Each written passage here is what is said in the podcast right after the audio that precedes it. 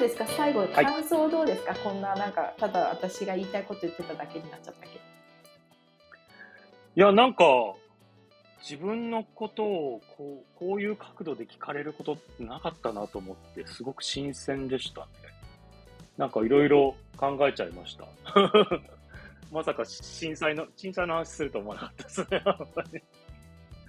はい、いやだけどほらやっぱり坪健さんをすごい心から応援したいと思っているのをこう深掘りした時にやっぱすごいその配信が私は結構あの心に残っていてでやっぱりいろんな経験されてるっていうことがそこからも分かったし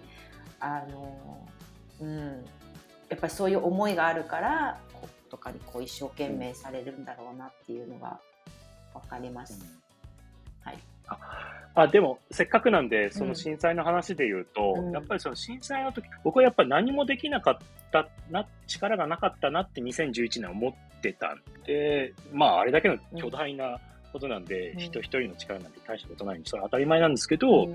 まあでもなんかこう、力を尽くせなかった自分みたいな後悔みたいなのをやっぱずっと持っていて、それは別に持っていることがめちゃめちゃ悪いことだと思ってないんですけど、なん。でそれを持ってたんですよ。だから、なんかふと、こう、何年か経って、えっと、福島県に行って映像作品作ったりとかっていうのを繰り返していたんですけども、うん。うん、あとまあ、そうですね。関わりをずっと持ち続けていて、うんうん、っていうことをやった、それこそその、えっと、10年、10年の時に会った木村君と、うん、しょっちゅう会いに行ってたりとかってあったんですけど、うん、そういうのはやっぱやり尽くせない思いっ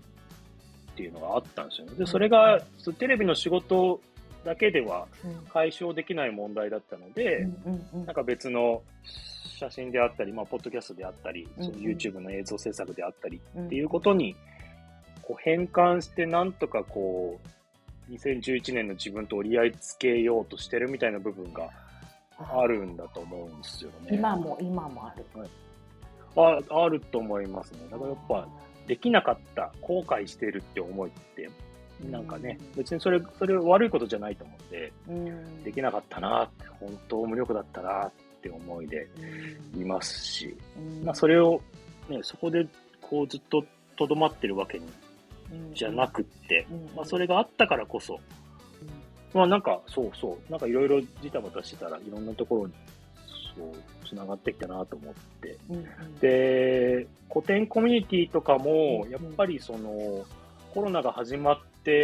カメラマンって会いに行ってなんぼなんで、カメラマンとしての自分の仕事自体はやっぱりコロナ初年度は否定された気分になっていて、会わないことが世界を守ることだってなったら、じゃあ何の仕事やってんのっていう気持ちがすごくあったので、いや、何なんだろうみたいな、何やったらいいんだろうみたいな感じになっていた中で、やっぱりその、別にコロ、周りでコロナだからこそ何かをやってる人っていうのはたくさんいたんで、う一人一人聞いて回ってですね、なぜコロナにもかかわらずそういうアクティブに動けるんですかって聞聞いて回ったところ、どうやらコロナだろうとコロナじゃなかろうと、やることやってるやつはずっとやってるっていうことが分かったので、まあ、だったらまあとにかく動き続けるしかないんだなっていうふうに思って、で、まあ、古典ラジオもそうですし、うんうんうん、ポッドキャストであったり、映像制作、学校の外部スタッフとか、うん、今こう、僕がアクティブだって言っていただけてるのは、うんうん、その時の、こう、2020年の、こう、無力感、家で、うんうん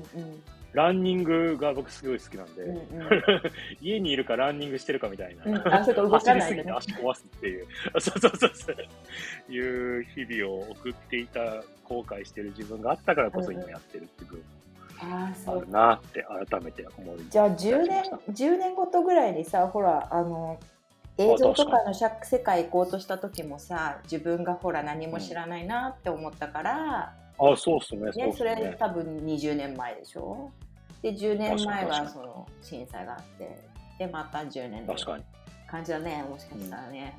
うん、でもそうかもしれない、ね、そういう時にやっぱ考えるようにって言ってみんなそれぞれあるのよね。だから坪健さんだけじゃなくて、うん、みんな今聞いてくださってる方もそうだけど、うん、あの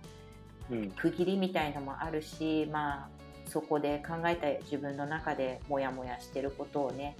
あのやっぱりもやもやっていう言葉がいいのか分かんないけど、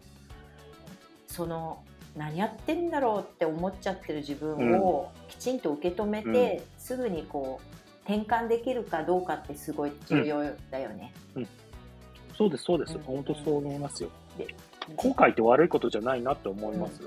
今今となっては。はい、後悔っていうかなんかだから、うん、満足できてないっていうかややった気がしないというかっていう気も、気持ち悪さみたいのを察知して、でジタバタしてみると。そのいろんな人に会ったりジタバタしてみる、ね、いいですね。そう、うん、私いつもジタバタしてるんだけどさ本当ジタバタ、うん、でもねジタバタしてる方が嬉しいっていうか、うん、なんとなくあさっき言ったけどジタバタしてる方が動いてる気がするの。そのあの鈴鹿先生のおっしゃってたいい方に向かって、うん、なんて言ったんだっけ？鈴鹿先生は、進んでいる？うんそうですね。進んでいるんだっけ？進んでいるもしくは進もうとしているってことが大事じゃないですかと、ね、でも、ね、そう止まっていたら、止まっていられないのよねやっぱりね、うん、うん、それでいいんだよねきっとね。そっかでもそういうことやっぱいろいろやっぱ考えてあるんだよな聞いてみると。やめられないわ。そうですね。そしてそしてこれをねなんかあの何人かの私のリスナーの人たちも熱い方たちが多いので、その方たちに聞いていただいてね、また坪健さんの影響力があの広がっていくことを本当にもうイメージしてニヤニヤしかが止まらないんだけど私は。ありがとうございます。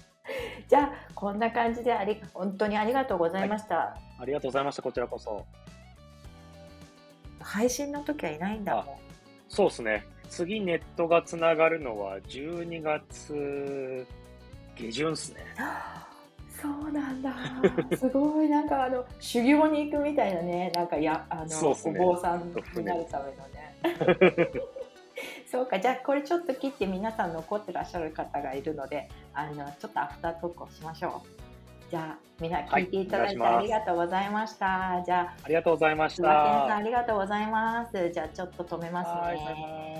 りがとう。あ、皆さんどうぞ。顔出しどうぞ。めっちゃ嬉しいですね。もうチャットも。